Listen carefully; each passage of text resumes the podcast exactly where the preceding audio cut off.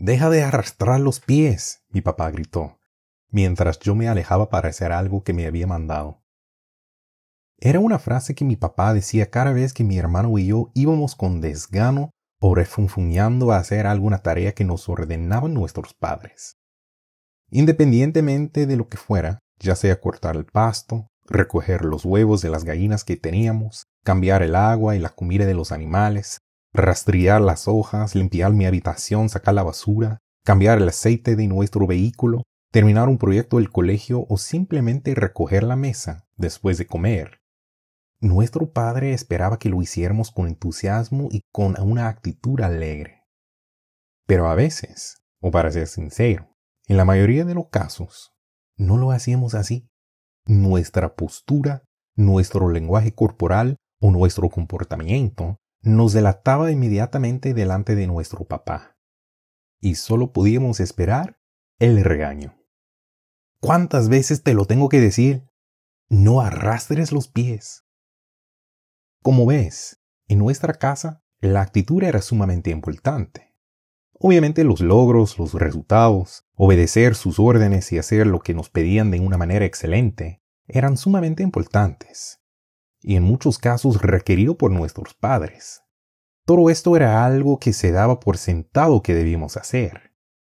Pero una buena actitud hacia nuestro trabajo, nuestras tareas u otras responsabilidades también era algo que se esperaba de nosotros.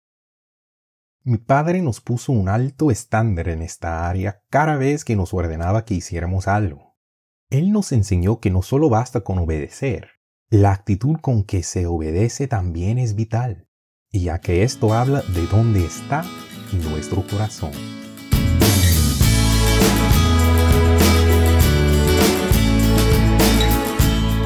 Hola a todos, mi nombre es Corbin Jackson y esta es una traducción de un nuevo episodio por Jason Hyde de Algo para Reflexionar, el podcast para jóvenes y jóvenes adultos de Irán. En este podcast quisiera que echemos un vistazo a nuestra actitud cuando obedecemos a nuestros padres, jefes, ministros o alguien que esté en autoridad. Pero más importante aún, cuando obedecemos al Padre de todos nosotros, Dios. Además del mero hecho de obedecer, a Dios también le importa cómo le obedecemos. Este principio se expresa claramente en Eclesiastés 9, versículo 10, donde dice, Todo lo que te viniere a la mano para hacer, hazlo según tus fuerzas, porque en el Seol, a donde vas, no hay obra, ni trabajo, ni ciencia, ni sabiduría. La idea aquí es que hagamos lo que hagamos, debemos dar nuestro 100%, dedicar todas nuestras fuerzas y todo de nosotros a la tarea encomendada, lo cual obviamente incluye y requiere que lo hagamos con una buena actitud, que lo hagamos con entusiasmo. Ciertamente esto se aplica a nuestras responsabilidades físicas, a nuestras tareas diarias, a nuestro trabajo, o a cualquier otro deber que tengamos que realizar, pero también es aplicable a la manera en que abordamos nuestras responsabilidades espirituales. Hay un dicho bastante común que dice, la actitud lo es todo. Y aunque esto no es 100% cierto, ya que la obediencia no puede pasarse por alto, por ejemplo, no está bien tener una actitud excelente cuando mentimos, robamos o transgredimos el sábado, pero es verdad que la actitud sí importa y tiene bastante importancia delante de Dios. Hay un ejemplo de la Biblia que ilustra este principio en acción y lo podemos encontrar en Hechos capítulo 8 versículo 26. Aquí, Felipe, un siervo de Dios de la iglesia del primer siglo, fue asignado con una difícil y misteriosa tarea por parte de Dios. En el versículo 26 dice, un ángel del Señor habló a Felipe, diciendo, Levántate y ve hacia el sur, por el camino que desciende de Jerusalén a Gaza. A primera vista, Dios le dio a Felipe información bastante limitada acerca de lo que tenía que hacer. Solo lo básico. Levántate y ponte en marcha. Pero luego agregó algo más como comentario, el cual es desierto. Ahora, Felipe podría haber evaluado la situación y pensar, bueno, esto no se ve como algo divertido. ¿Por qué no puedo ir mejor a un oasis tropical o a una asignación paradisíaca? ¿Por qué tengo que ir a un desierto? ¿Y por qué tengo que hacer esto? Y además, ¿por qué? ¿Para qué tengo que ir hasta allá? Dime la razón primero y luego veré si decido ir. Su respuesta, sin embargo, se encuentra en el versículo 27. Entonces él se levantó y fue. Aquí encontramos a Felipe practicando la obediencia de la forma más clara posible. Dios le dijo lo que tenía que hacer y Felipe, sin cuestionar, fue. Ahora sigamos leyendo a partir del versículo 27. Y sucedió que un etíope, eunuco, funcionario de Candace, reina de los etíopes, el cual estaba sobre todos sus tesoros y había venido a Jerusalén para adorar, volvía sentado en su carro y leyendo al profeta Isaías. Y el Espíritu dijo a Felipe, acércate y júntate a ese carro. Acércate y júntate a ese carro. Felipe podría haber rodado los ojos y haber pensado, aquí estoy en un desierto. No tengo ni idea por qué. Estoy cansado y tengo sed. Estoy a pie. Y ahora tengo que alcanzar una carreta. Es en serio. Felipe pudo haber arrastrado los pies, pudo haber refunfuñado, pudo haber respondido a Dios, por lo menos dime qué estoy haciendo acá y qué hay en la carreta que es tan importante para ir a alcanzarla. Yo probablemente lo hubiera hecho en esas condiciones. Pero en el versículo 30 se nos dice que Felipe corrió hacia el carro. La versión Reina Valera del 60 dice acudió pero una mejor traducción, y de hecho, como casi todas las demás versiones traducen esta palabra, es corrió. Notemos esto. Felipe corrió hacia el carro. Puede que no haya conocido todas las razones detrás de la tarea que tenía ante sí, pero corrió. Esa es la actitud que Dios desea ver en nosotros. Dios nos da varias órdenes, mandamientos y estatutos que Él espera que cumplamos como sus hijos.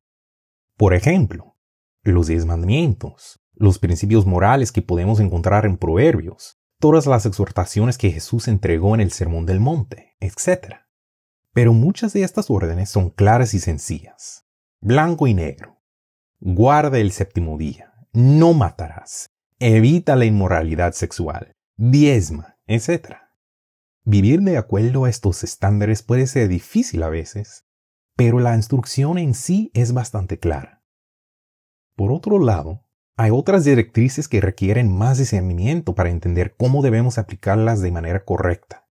Por ejemplo, ama a tus enemigos, buscar primero el reino de Dios y su justicia, haz que el sábado sea una delicia, etc. Este segundo tipo de instrucciones requieren de meditación y consejo para saber cómo podemos aplicar estos principios adecuadamente en nuestras vidas. Pero sea cual sea el mandamiento, en muchos casos será difícil entender el por qué.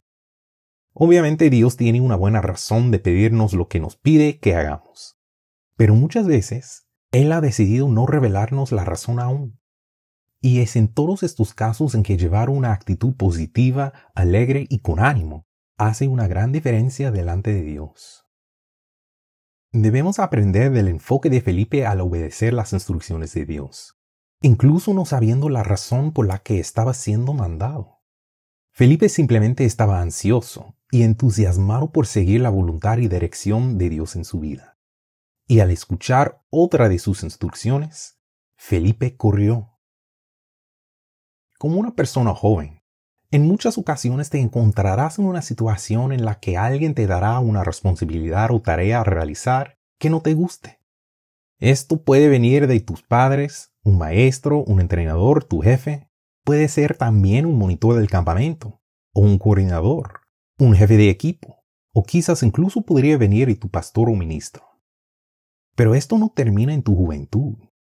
Descubrirás que incluso cuando seas adulto, Habrán muchísimas situaciones en las que se te mandará a hacer algo que te saque de tu zona de confort, que no te guste mucho, o que quizás no entiendas el por qué. Pero deberás hacerlo.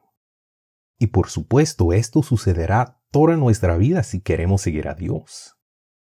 En todos estos casos, además de obedecer o cumplir, debemos hacerlo con una actitud de diligencia y entusiasmo, porque esto agradará a la persona que nos encomendó la tarea, pero más importante aún, le va a agradar a Dios. En Proverbios 13, versículo 4, se nos dice lo siguiente. El alma del perezoso desea, y nada alcanza, mas el alma de los diligentes será prosperada. Ser diligente no solo se refiere a hacer algo sin perder el tiempo y hacerlo bien, sino que también tiene que ver con una actitud comprometida, alegre y dispuesta.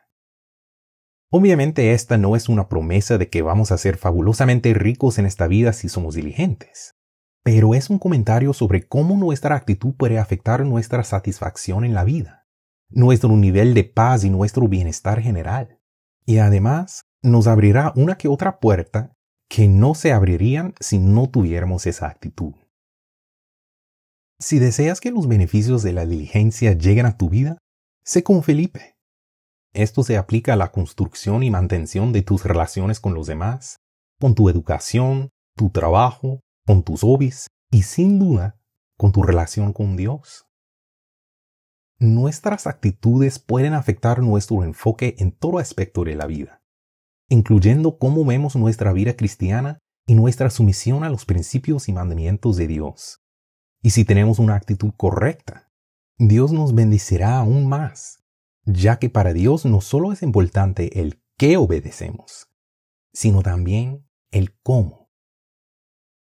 Entonces, ¿qué podemos hacer para dejar de arrastrar los pies ante nuestras responsabilidades?